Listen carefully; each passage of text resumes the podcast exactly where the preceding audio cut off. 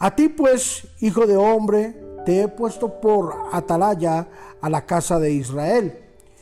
Y oirás la palabra de mi boca y los amonestarás de mi parte. Ezequiel capítulo 33, versículo 7. En este día compartiremos sobre me esfuerzo por predicar el Evangelio.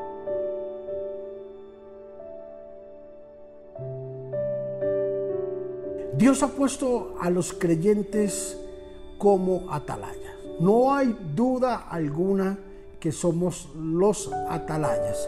¿Qué era un atalaya? Un atalaya era una persona que se hacía en una garita en toda la entrada de la ciudad y se hacía en una parte muy alta, en una garita, y era aquella persona que podía ver el horizonte con mucha amplitud y podía ver lo que venía o lo que salía. Y era aquella persona que percibía sobre algo que iba a acontecer. Sin duda alguna, Atalaya era la persona, una de las personas más importantes en una ciudad. La Biblia nos dice que somos atalayas de la palabra. Somos los que persuadimos, los que hablamos, somos los que exponemos. Y si la atalaya se queda callado, ¿quién predicará? Es complejo poder explicar cómo un cristiano, teniendo la razón, teniendo la verdad, no habla, no expone la palabra, no expone los pensamientos de Dios. No nos podemos quedar callados ante tantas cosas que están aconteciendo, ante tantas circunstancias y tantas señales que hoy en día habla la Biblia. Y oiréis de rumores de guerra. ¿Sabes que ya no estamos escuchando rumores de guerra? Estamos escuchando guerra. Y oiréis sobre diversas cosas que van a acontecer. No, están, no van a acontecer, están aconteciendo. Porque las señales están dadas.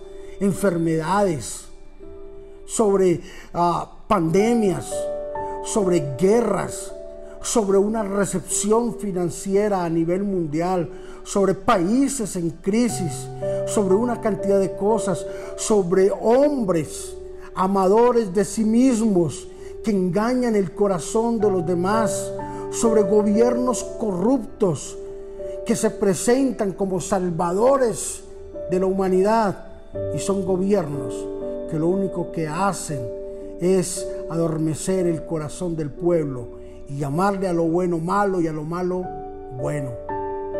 Vemos de que todas las señales están cumplidas, de que no es de que va a pasar, de que está pasando. Yo tengo que esforzarme por predicar el Evangelio. Tú tienes que esforzarte por ser el atalaya en tu casa, en tu familia, con tus hijos, con tus hermanos, con tu esposa, con tu esposo. Ser el atalaya allí en la universidad, ser el atalaya en el colegio, ser el atalaya en el trabajo, en donde quiera que tú vayas, ser esa persona que apercibe a los demás para que ellos entiendan de que hay alguien quien les predicó el Evangelio. ¿Qué harías tú si ves un niño caminando rumbo a una caída, a un abismo? tú lo detienes, porque es tu trabajo, porque es tu obligación no permitir que nadie caiga a ese abismo, a ese hueco. Así es con el Evangelio. Tenemos la obligación, tenemos el deber, tenemos la necesidad de predicar el Evangelio a tiempo y fuera de tiempo. Padre, te bendecimos en el nombre de Jesús y te damos muchísimas gracias por este gran momento tan bonito, Señor, que tú nos das, de poder recordar de que somos personas, Señor, seleccionadas como atalayas para llevar el Evangelio, la predicación de la palabra, Señor. Gracias por escogernos, por separarnos en medio de tantas personas, Señor, y conducirnos en medio, Señor, de este mundo que está en caos, Señor en medio de este mundo que se está debatiendo entre la vida y la muerte. Hoy podemos decir victoriosamente, Señor Jesús, de que somos bendecidos, de que tenemos tu respaldo, de que tenemos tu ayuda para la gloria y para la honra de tu nombre. En Cristo Jesús, amén y amén. ¿Qué tal si nos esforzamos un poco más una milla extra, un paso más, una cuadra más para predicar el Evangelio. Bendiciones.